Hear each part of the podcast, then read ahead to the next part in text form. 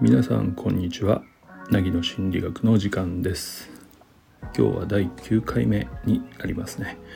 えー、5月16日日曜日の時間は夕方ぐらいです。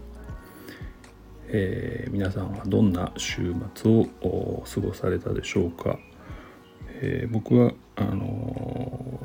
ー、昨日も言ったように週末は仕事ですので、え今日も仕事をしてました。うん、えっと実はあの今日の朝ですね午前中にえー、一つ嬉しいことがあったので、え、最初にお話をしますが、えーと、このスタンド FM であのフォローさせていただいている寝起き配信という番組をやられているペンさんという方があの番組の中で凪の心理学の話をしてくれていました。はい。えー、っと正直ですねあのそういうことは想像もしてなかったので、えー、ちょっと最初びっくりしたんですけどとても嬉しい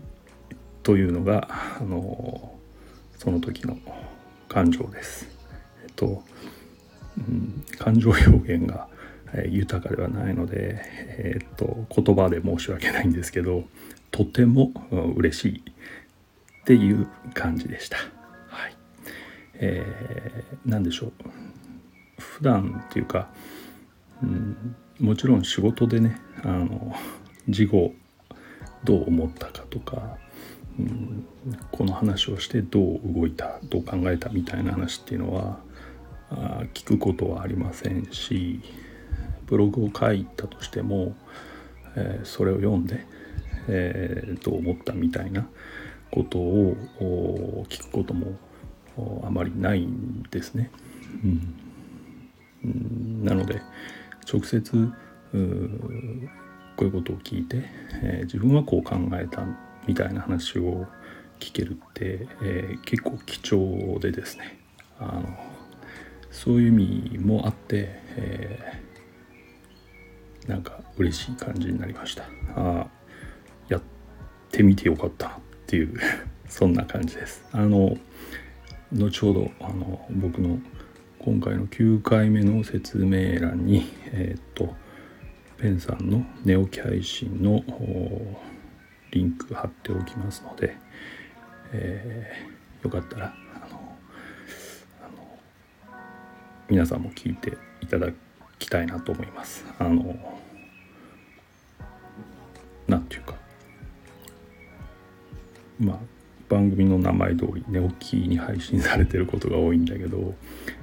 ところどころ歌を歌われていましてあの声質がですね結構癒されると僕は感じますのであのそういうところももしよかったらあの皆さん、えお聞きください。はい、ということであの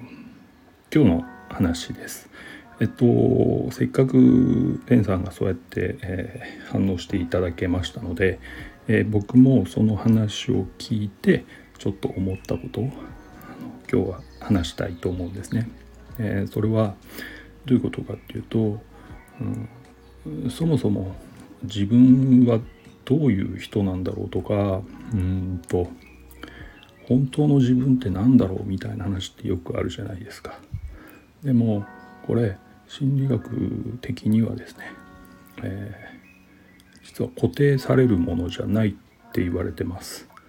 うんもちろん軸とか大切にしてるものっていうのは変わらないんだけれども、えー、人って基本的に置かれてる状況とか環境あとはうんと相手によって、えー、形を変える風にできてるんですね。うん、なので、えー、そもそも多面的にできているって考えていいと思うんです。うん、皆さんも考えていただければわかるんですけど例えば人間関係において、誰と会っていても同じ自分である喋り方も一緒だ考え方も一緒だっていうことは多分ないと思うんですよね。うん、例えば A さんと会ってる時は割と物静かクールなんだけど B さんと会ってる時は結構喋ってしまうとか多弁になってしまうみたいなことってありませんか？うん。あるいは、えー、会社ではいつも元気だとかあの行動力あるよねみたいなことを盛んに言われるキャラクターなんだけれども実はうちに帰って、まあ、一人でいる時はとっても物静かで、えー、ゆっくり過ごしたりしているんですみたいなこと多分あると思うんですよ。うん、そういうことを考えてみればやはり人間っていうのは置かれている状況環境あるいは人間関係対象の相手によって、えー、いろんな自分を出している。要するに、えー、固定されない。っていうことになります。だからどれが本当の自分かっていうのはあんまりないんですね。えどちらかといえばどれも本当の自分って考えていいんじゃないでしょうか。はい、まああの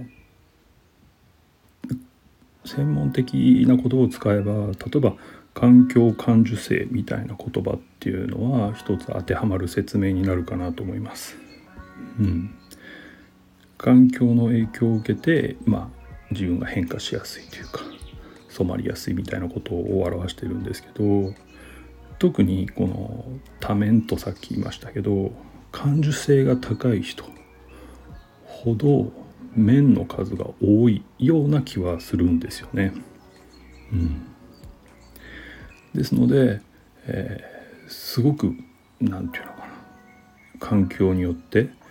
変わりやすいしある種変わりやすいっていうことは結構そのエネルギーを使うことなんですよね。うん、ですから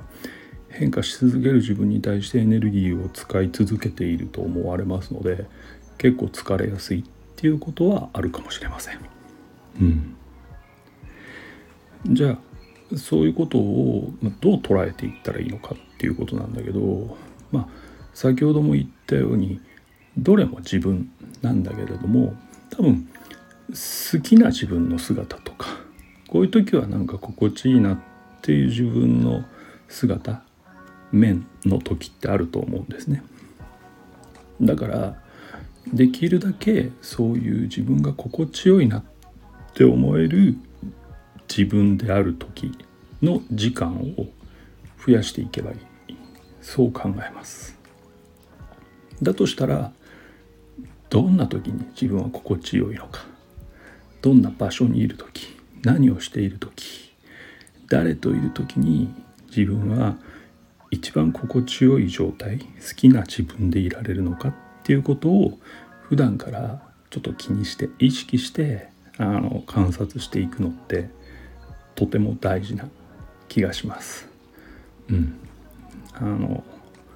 人生を豊かにするってよく言いますけどそういうことを大事だと思います。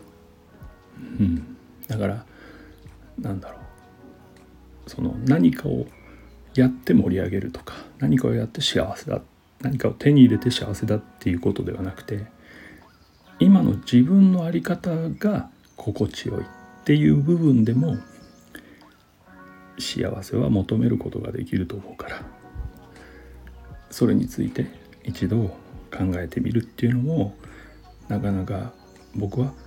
意味があることだなと思っています。はい。というわけであの今日の9回目のお話ですね。えー、人間はそもそも多面体で、まあ、どれも自分だから一番好きな自分心地よい自分でいられる時間を、うん、増やしていけたらいいんじゃないかなっていうお話をさせていただきました。はい、えー、ここまで聞いてくれて、えー、どうもありがとうございますまた会う日までどうかお元気でお過ごしください。ではまた。